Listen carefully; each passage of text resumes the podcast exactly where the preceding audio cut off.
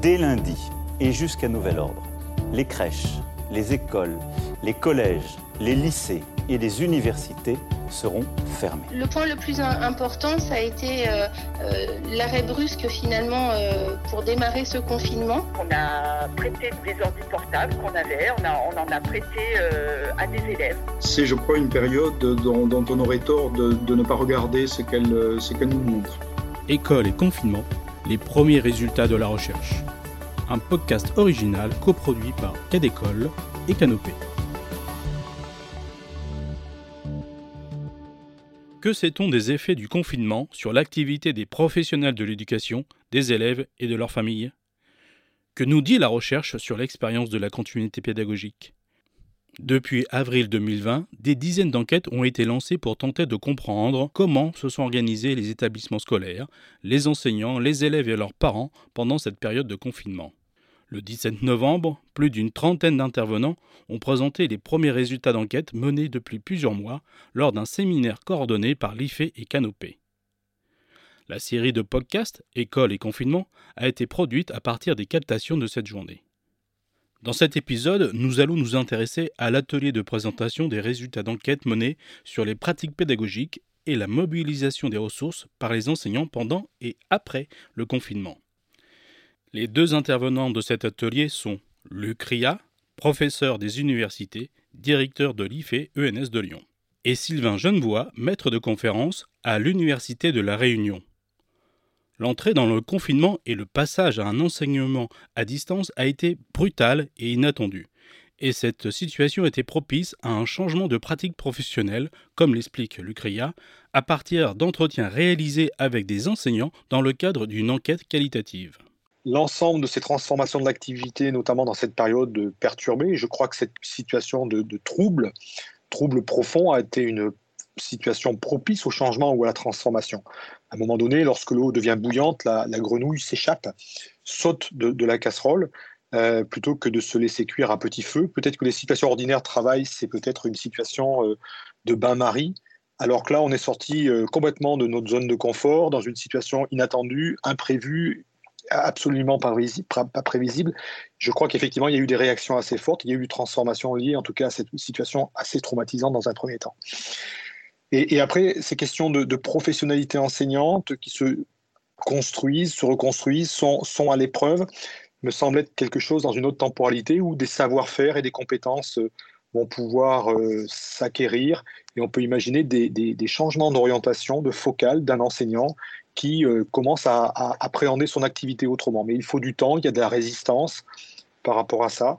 Et bien sûr que la, perspective, c'est d'être dans un développement professionnel tout au long de la carrière, où euh, individuellement et collectif, il peut y avoir une réflexion sur le travail pour pouvoir comprendre les effets générés sur les élèves, mais aussi sur ses propres modalités d'intervention. Cette transformation de l'activité enseignante, Sylvain Genevoix l'aborde à travers la question des postures et des gestes professionnels des enseignants dans un contexte d'enseignement hybride et pose la question des continuités. Des réflexions sur ce que pourrait être l'hybridation, hybridation des ressources, hybridation des supports, mais aussi la formation hybride dont on parle beaucoup aujourd'hui.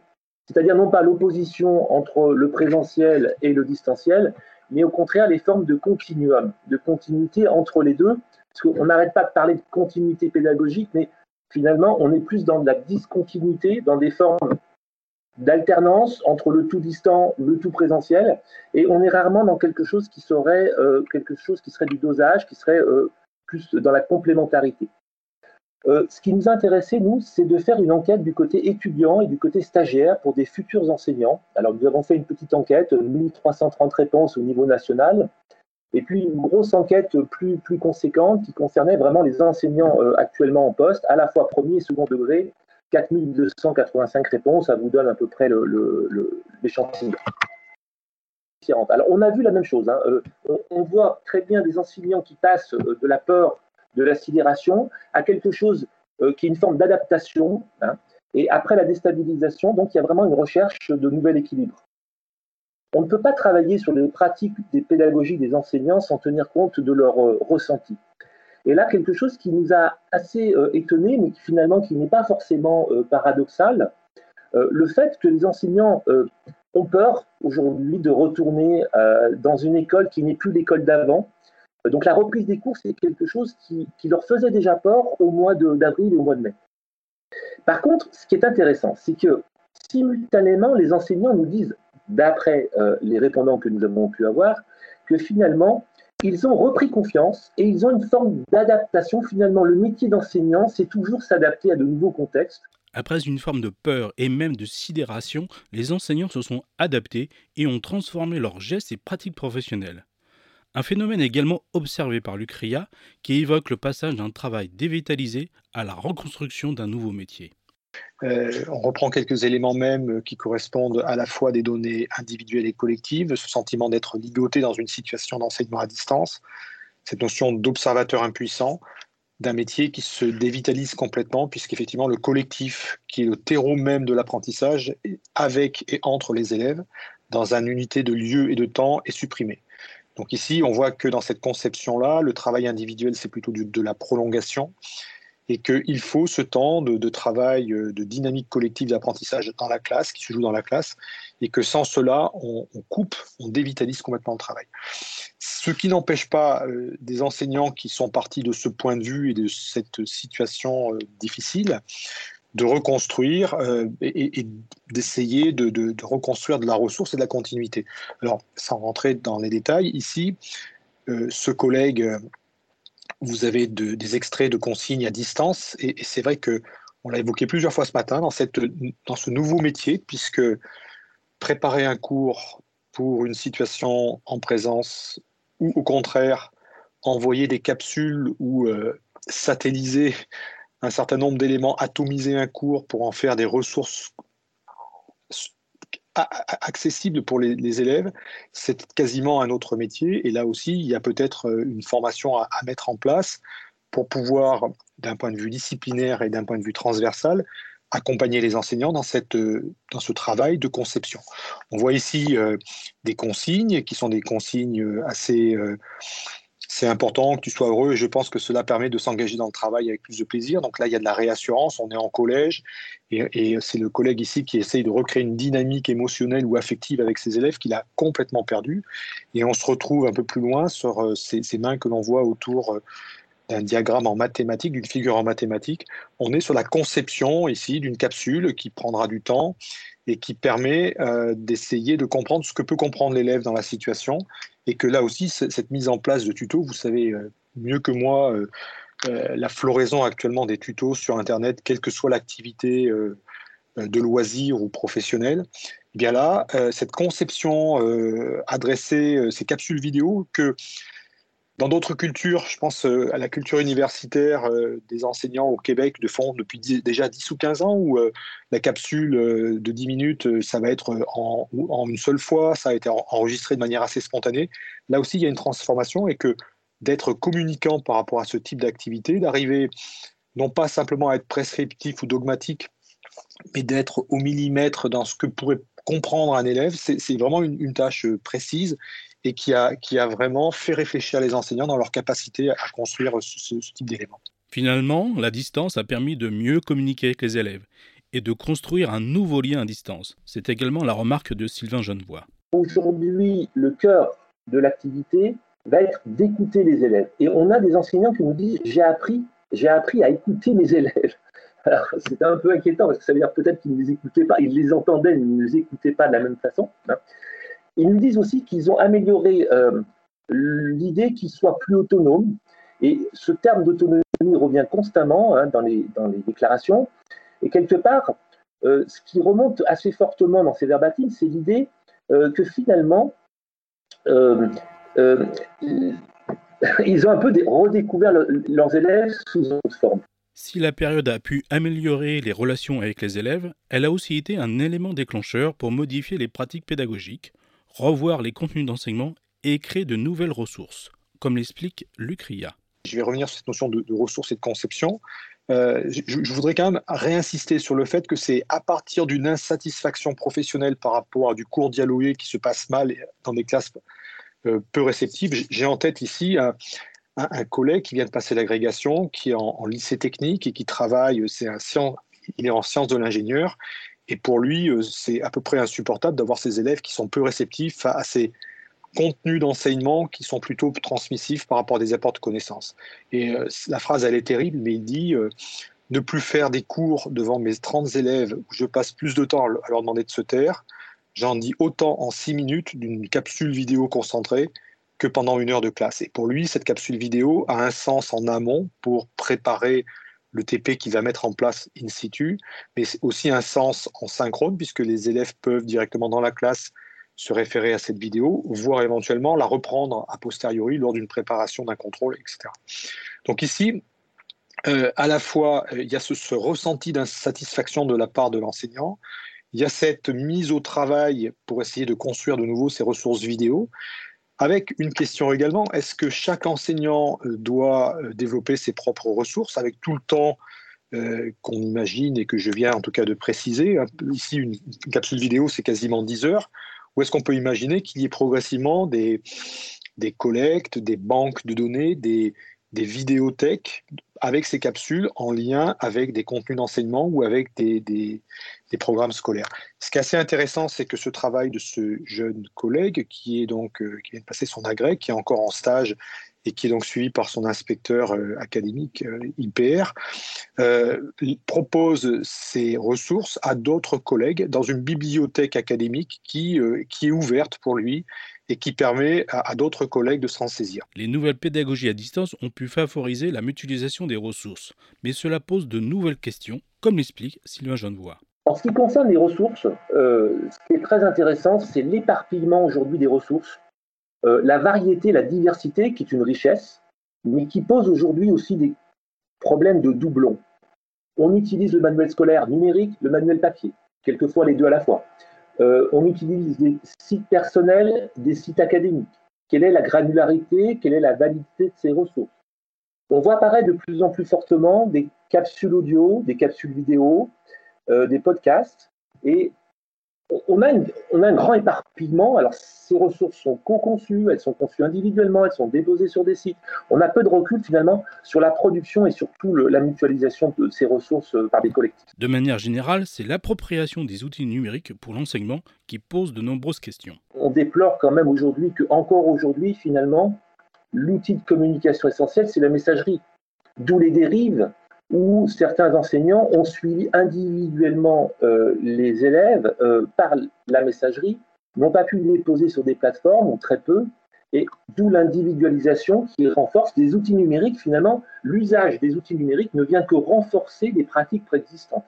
Et après, on accuse des outils numériques de pas être euh, pratiques, mais il y a aussi ce problème non seulement d'acceptabilité, mais aussi d'utilisabilité des outils numériques, et je dirais même de, de, conscience aujourd'hui de, de, leurs limites. Hein. Euh, et là, là, ça a été une prise de conscience un peu brutale. Il fallait des plateformes, il fallait déposer les ressources pour pouvoir les partager et les réutiliser.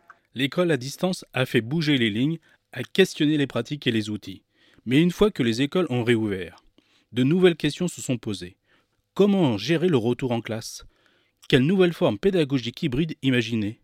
Le CRIA en parle avec l'exemple des scénarios pédagogiques construits par Marie Soulier, enseignante de français. Marie Soulier, hein, pour donner son nom, hein, qui travaille euh, beaucoup euh, dans cette forme de continuité et de, avec des formes d'hybridation assez incroyables, ou dans la, petite figure que vous avez sous les yeux, cette image, mais on a les élèves de retour de confinement qui sont pour les présents en classe dans une configuration masquée avec des contraintes sanitaires et un ordinateur, et puis euh, des collègues à distance, enfin des élèves à distance, des camarades à distance qui ont plus de liberté. Et le but ici, c'est de construire une, scène de théâtre avec, euh, en favorisant en tout cas des activités différentes en fonction de la mobilité possible des élèves qui sont cloués à leur, à leur bureau dans la classe, mais qui ont beaucoup plus de latitude euh, au, niveau, au niveau des maisons. Et donc ici, il y a, une sorte de, construction collective on retrouve du collectif hein, dans cette continuité pédagogique avec du synchrone et une activité qui se développe donc euh, sous format hybride euh, avec une complémentarité des rôles par rapport à ça. Donc là, on, pourrait passer énormément de temps pour décliner l'ensemble de ces activités, mais on, est presque dans, un autre métier. Et ce que je dis régulièrement à cette collègue, c'est que son niveau d'expertise est tel qu'il est quasiment inatteignable pour la majorité des enseignants. Et ça pose la question de la marginalisation potentielle de ces enseignants très experts qui sont dans un autre milieu, qui sont dans d'autres repères et qui finalement peuvent se marginaliser dans une école qui ne à, deux vitesses peut-être, mais en tout cas qui, qui n'est pas dans ce genre de, de, perspective-là. Donc là, je pense que c'est une vraie question en termes de formation et on pourra poursuivre plus tard sur euh, la capacité à chacun à construire euh, de nouvelles compétences, construire de nouvelles ressources avec des gestes d'enseignement euh, qu'il va falloir bien sûr réinterroger, avec des feedbacks à construire auprès des élèves, d'où effectivement ces élèves testeurs hein, qui viennent des cobayes des situations euh, ici, cette collègue, pendant euh, plusieurs mois, euh, a réfléchi à nouveau frais à ces consignes en essayant de les préciser, de les fragmenter, de les rendre beaucoup plus explicites. Et c'est son thème, son leitmotiv professionnel. Donc on voit ici des collègues qui, à tout niveau, bougent et essayent, sont soucieux en tout cas de ces formes d'adressage et des effets générés euh, en termes de transformation au niveau des élèves, au niveau des apprentissages. Des enseignants qui repensent leur métier dans un cadre professionnel mouvant et qui tentent malgré tout de recréer de la continuité et du lien dans un contexte dégradé. À la suite de cette expérience, Sylvain Genevois se questionne sur la transformation à venir pour l'enseignement. Hybridation ou pas? Alors, comment impulser du changement? Alors, trois questionnements essentiels. D'abord, quelles sont les formes de continuité au pluriel? De continuité bien sûr pédagogique, mais de continuité relationnelle, éducative au sens large. Quels sont les connecteurs qu'on peut mettre entre le dedans et le dehors, c'est-à-dire entre ce qui se passe dans la classe et ce qui se passe en dehors de la classe? Est aujourd'hui dans une forme de pensée euh, disjonctive entre les deux, et comment remettre du continuum? Quelles sont les compétences? Ça a été dit ce matin en partie, mais il y a peut-être un travail sur les référentiels de compétences métiers quelles sont les nouvelles compétences transversales en lien avec le numérique, qui ne sont pas que des compétences numériques, qui sont des compétences beaucoup plus larges, mais qui sont en lien, bien sûr, avec le numérique. Et comment est-ce qu'on peut hybrider? Et donc notre travail va consister essentiellement à avoir les degrés d'instrumentation avec un peu, beaucoup, pas du tout de numérique, les degrés d'hybridation avec un peu, beaucoup, pas beaucoup de distant, un peu, pas beaucoup de présentiel. Et ce travail-là, il a déjà été initié, puisqu'il y a eu déjà des réflexions, alors surtout dans l'enseignement supérieur, sur la formation hybride, qui n'était pas vue actuellement, enfin jusqu'à aujourd'hui, qui n'était pas vue comme un outil véritablement euh, dans le premier et le second degré. Je, pense que cette situation, elle a été, en tout cas pour revenir une, dernière fois hein, sur cette situation de confinement, elle a eu un impact inimaginable sur le travail enseignant qu'aucune formation n'aurait pu euh, impacté, impulsé, etc. Donc là, ça a été quand même une situation euh, vécue par tout le monde. Il y a du commun par rapport à ça. Il y a des expériences très significatives qui sont parfois douloureuses et moins douloureuses. Et je crois qu'effectivement, comme je disais ce matin, il y, a, voilà, il y a quelque chose à faire de cette expérience ici, en sachant qu'il y a eu des, des bougés, mais qu'il faut maintenant aussi accompagner d'autres bougés et ne pas se satisfaire d'une situation où on ressort et on repart sur un travail enseignant ordinaire, ce qui serait une catastrophe. Et on voit bien qu'ici, peut-être que nous-mêmes, nous n'avons pas assez préparé le deuxième confinement et qu'il y a, des, connexions à faire, il y a des outils à construire, etc. On voit qu'ici, ça a permis quand même une interrogation sur des thématiques transparentes, invisibles, ou pas suffisamment travaillées au niveau de la formation. La continuité des apprentissages, le rôle de la place des outils numériques, la relation école-famille, les enjeux du travail collectif, des enseignants au sein des établissements avec euh, parfois une grande vacuité et solitude et parfois euh, des, réseaux complètement structurés. On voit apparaître cette professionnalité plurielle avec, pour moi, un, risque de fragilisation du corps enseignant qui peut être complètement éclaté à l'issue de cette épreuve et que, bien sûr, il va falloir réfléchir ensemble, euh, plus largement, à, à cette nécessité d'une formation locale, collective, réflexive, qui apparaît de plus en plus essentielle. Ces deux interventions ouvrent des nouvelles pistes de réflexion et des perspectives pour mieux comprendre les effets de cette période inédite sur les pratiques pédagogiques et la mobilisation des ressources par les enseignants. Afin d'aller plus loin sur les autres thématiques qui ont été abordées en détail dans les ateliers du séminaire, n'hésitez pas à tendre l'oreille du côté des autres épisodes de notre série École et confinement. Merci à Canopé et IFE ENS de Lyon pour la captation du son des ateliers du 17 novembre. À la réalisation de cet épisode, Diane Biluchot et Sébastien Boudin.